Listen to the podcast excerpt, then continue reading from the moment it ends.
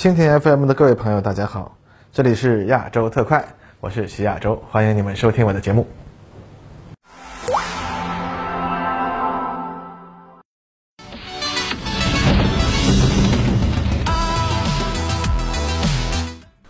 各位朋友，大家好，欢迎收看本期的亚洲特快。那么，我们最近几周啊，连续追踪乌克兰的战况评论呢，可能让大家已经都觉得有些疲劳了。那么，大量的战战役学啊和建军方针的之类的问题呢，实际上也逐渐偏离了军迷朋友们所比较喜欢的这种这个技术话题。那么，咱们在乌克兰战况发生值得一说一说的大变化之前呢，就暂且把视线从这个方向上挪开，聊聊最近发生在咱们眼前的事情吧。顺便呢，本期节目啊，因为这个疫情这个核酸原因啊，我已经啊这个刘学长被隔离在家，所以呢。这个拍摄水平就变成了这个样子啊，大家呃请希望谅解啊。那么接下来我们开始说正题。那个三月十六日，美国太平洋司令部啊空军司令啊这个肯尼斯·维斯巴赫米在米切尔空军学院发布到视频网站的一次研讨会上呢，谈到了美国空军 F 三十五战斗机的首次在中国东海上空与中国空军的歼二十海上相遇，那么这个引起了不少的关注。那么各方面的解读呢都很多，那么咱们呢，呃，就来先看看他们到底说了什么。那么以下呢，根据英国飞行国际摘录维斯巴赫讲话内容翻译，他说啊，目前谈论歼二十的任务目标呢还为时过早，我们目前实际看到的还只有它执行空中优势任务时的情况。那么不过呢，我们注意到它飞得相当好。那么最近我们已经啊，我不会说这里是一次接触。因为我们的 F 三十五在东海上空与歼二十达到了相对近的距离，而且我们相对而言对于与歼二十有关的指挥控制系统印象深刻。他说，我们看到了相对专业的飞行，但目前谈论具体他们将如何使用歼二十还为时过早。到底它会更接近于 F 三十五，具备执行许多许多种任务的能力，还是更接近于 F 二十二，主要是一种空中优势战斗机，但具备一定的对地攻击能力。此外呢，他对于中国空军的空警五百预警机的表现。也同样给予了高度的评价啊！空警五百在他们的远程打击能力方面扮演了重要的角色，他们的空警五百被用于支持他们的超远程空空导弹。如何干扰这一杀伤链，是我们目前非常感兴趣的话题。那么，首先呢，我对于他这段讲话啊进行一个显微镜分析吧。那么，二零二一年八月，我国啊首次公开报道歼二十执行东海警巡任务。而美军的这个 F 三十五战斗机啊，则是在二零一七年部署到琉球群岛的加索纳空军基地。那么推断，维斯巴克提到的事件呢，很可能是东部战区的歼二十与加索纳美国空军第三十四中队之间的一次暗斗。那么，因为他说双方啊并未发生遭遇，那么我注意到啊有人翻译之后说，哎，这不是一次，把它可以翻译成了叫做这不是一次交战，而是相对近的遭遇，然后就推测双方啊发生了近距离伴飞啊，这个可能就是翻译上有问题了，因为英文军语中的 engagement 呢，并不是指通常意义上的交战，而是接触，在作战中啊一般是指双方的先头部队互相遭遇啊，用目视看到对方，或者呢与对方发生了交火。再加上呢，他表示双方接近到了相对近的距离，那也就是说，双方实际上应该是并未接近到了这个目视的距离，可能呢只是用雷达互相照射，并且从各种迹象上来看，双方都确认了对方的存在。不过这并不奇怪，歼二十和 F 三十五 A 这种日常任务中啊都会携带啊龙柏透镜，那么这会增加飞机的雷达反射截面积，它能够在雷达上被探测到。同时呢，也能够改变自身的雷达信号特征，以免被敌方的电子情报搜集到自己隐身状态下的这个雷达特征。即便如此呢，隐身战斗机的雷达红外特征信息呢，仍然属于高度敏感的技术参数。而歼二十和 F 三十五上，也都安装了先进的雷达呀、电子情报搜集啊、高性能的红外系统啊。显然，在这种日常的警巡任务中啊，双方会刻意的保持一定距离，以免让对方呀看得太清楚。但是不论如何呢，这也是世界上第一次出现啊两个。潜在敌对空中力量的隐身战斗机的空中遭遇，而美军呢对解放军空军歼二十战斗机飞行任务的这个评价呢也是挺有意思的啊。这里当然为了政治正确，呃，维斯巴赫故意在每个评价解放军能力的地方呀都要用上相对好啊、相对专业啊这样的说法，以免引出媒体啊美国空军高级将领高度评价中国空军啊这样的大标题了。那么但是这里呢我们可以看到的潜台词是。第三十四中队和东部战区空军某部在这次接触中都明显表现出了自己绝不是没有和同类对手对抗经验的新手。当然这可以理解啊，美国空军早就在二零一六年就已经在红旗军演中让 F 二十二扮演红军来和 F 三十五啊进行对抗了，这就挺有意思的，说明美军一开始就没有相信过什么歼二十有压抑、隐身性就不行，或者歼二十发动机不行、机动性不如 F 二十二这一类的媒体谣言，哎，人家才是最大的大粉红啊，就相信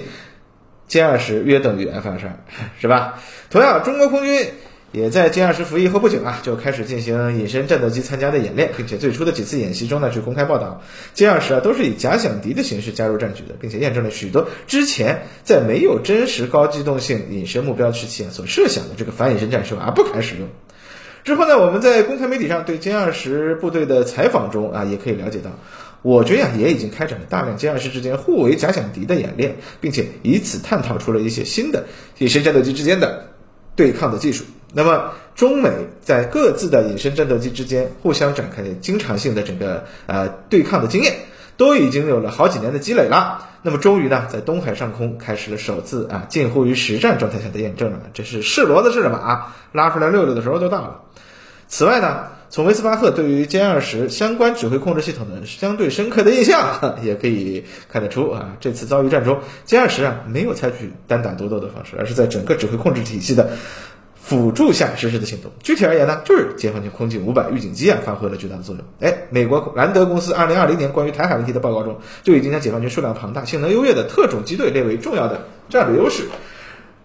而这其中呢，当然就包括了空警五百。哎，与中国空军相比啊，美国空军的预警机啊数量相对不足，性能呢呃也比较落伍，这是一个重大的缺陷啊。美国从一九七七年以来一共生产了六十八架 E 三系列的预警机，但其中除了一部分用于出口给北约国家，还有一部分呢因为年龄实在太大而退役。现自在现役呢总共就是三十一架，包括了 E 三 B、C、G 三个型号，其中 C 和 G 型采用了 ANAPY 二型无源相控阵雷达。其对中高空目标的最大发现距离为六百五十公里，而美国海军的 E R D 舰载预警机的 ANAPY 九型无源相控阵雷达所采用的技术与之相似，那么最大探测距离略低一些，约为五百公里。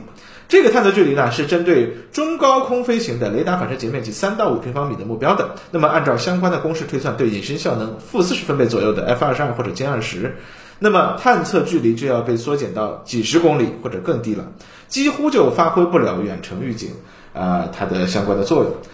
那么甚至呢有可能被战斗机用的射程一百公里以上的空空导弹啊击落。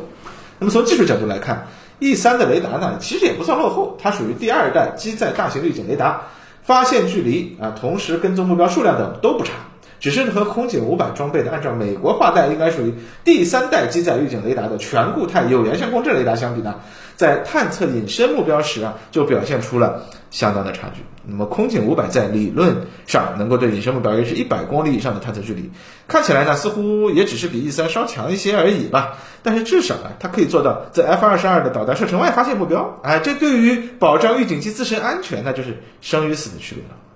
那么更重要的是呢，中国有部署在沿海的反隐身远程雷达，这种雷达呀，采用了新的反隐身技术原理，那么甚至可以在数百公里外发现进入我国邻国领空活动的美国最新型隐身飞机，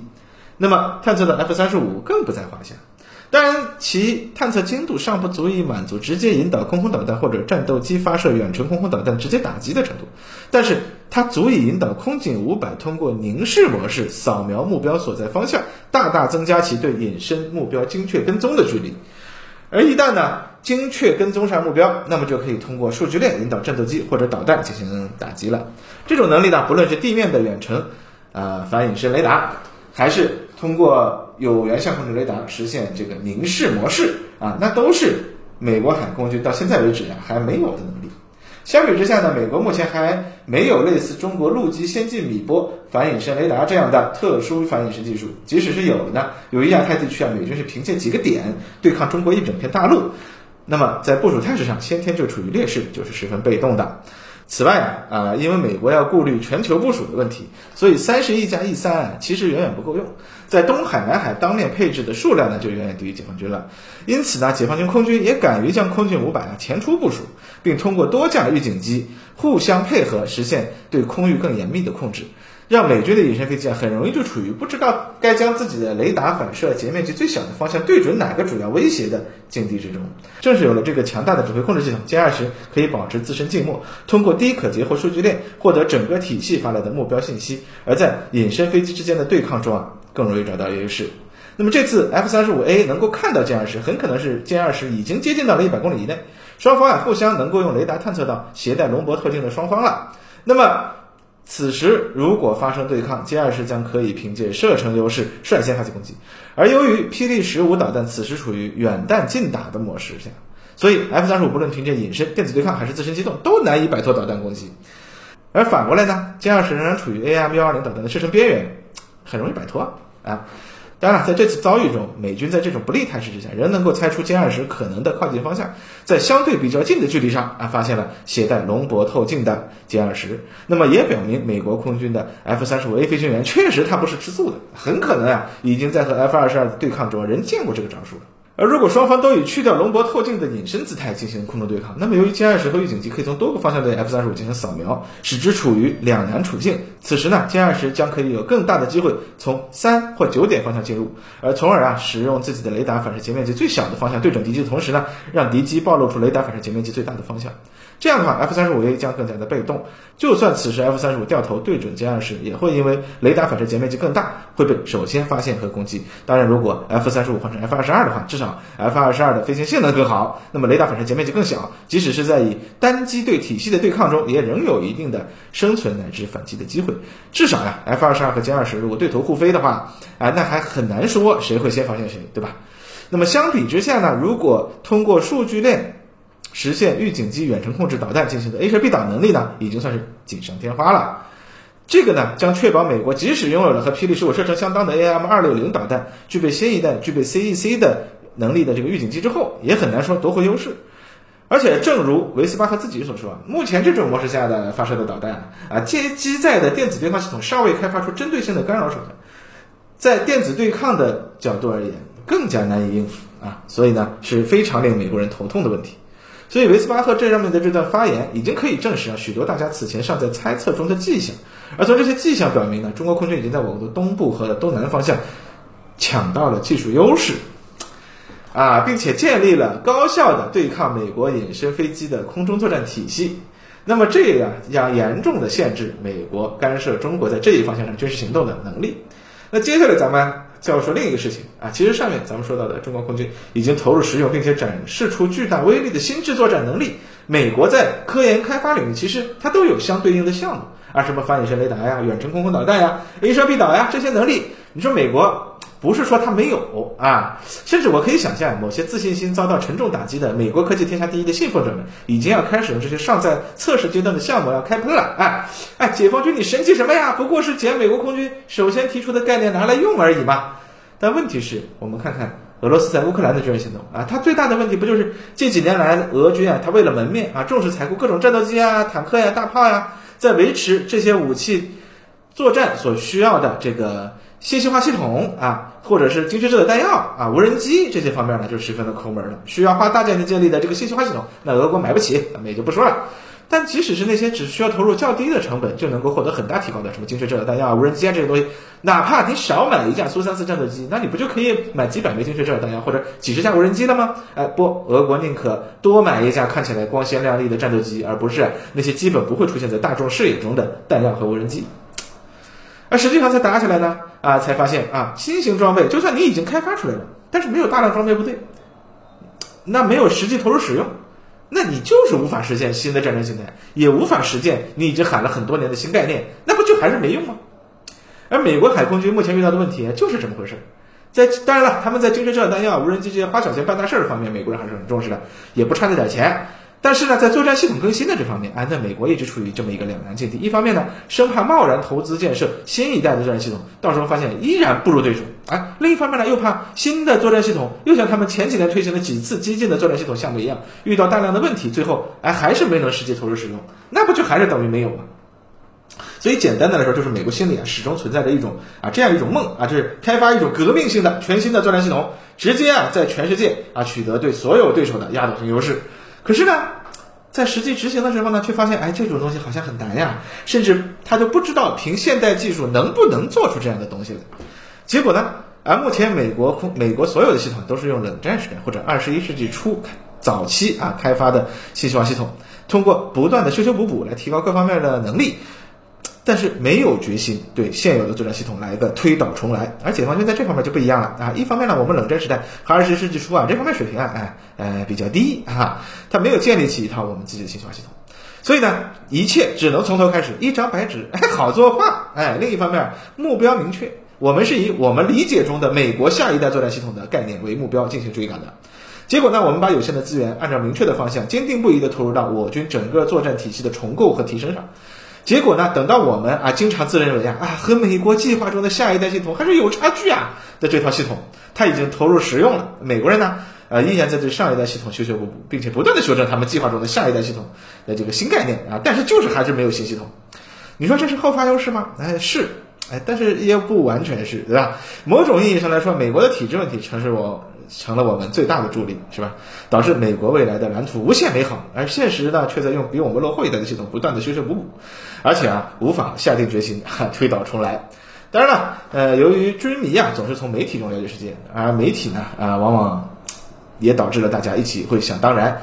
却忽略了武器装备也好，先进技术也好，总要投入使用，才能转化为真正的战斗力。而仅仅在试验场上取得几次成功呀，就大喊我已经加入了世界上仅有几个国家的某某俱乐部，那不就成印度行为了吗？其实呀，从美国空军这次的发言，我们也可以看到，他们至少还是知道回避问题是没有意义的。现在你如何贬低解放军的技术优势都没有意义，必须正视问题才能设法解决问题。所以对于他们来说，最关键的问题是如何尽快追赶，而不是吹嘘自己的老系统有多么的强大啊！只有东南某岛上的一群人呢，还在天天喊 F 十六 V 能战胜歼二十。啊，其实呢，大家没事也可以去看看施孝伟的节目，哎，他就很有意思的，他是拐着弯的说话，而且啊，不会像台湾的很多其他的名嘴那样只会胡吹，所以呢，经常被他们那边说成是啊什么卖台啊、舔共啊，但是呢，他和台军的关系其实还是很紧密的，可以感觉得到，台军里面那些懂业务、了解实际情况的人还是愿意和他交流，而且他们呢，也不是主动想闭着眼睛的，只是呢。人家根本没有现实能力参与到太平洋两岸这场可能决定世界命运的大竞赛之中，也无力改变台湾当前的现状。那最后呢，他们一边也得过日子，一边呢又不想昧良心说话，那最后可不就只好春秋笔法阴阳怪气了吗？对吧？至于另一些人，甭管是海峡哪边啊，对于摆在眼前的现实啊，他不能正确的理解，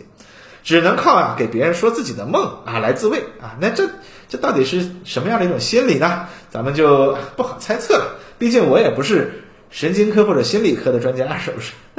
好了，这就是本期节目的全部内容了，感谢大家收看，咱们下回再见。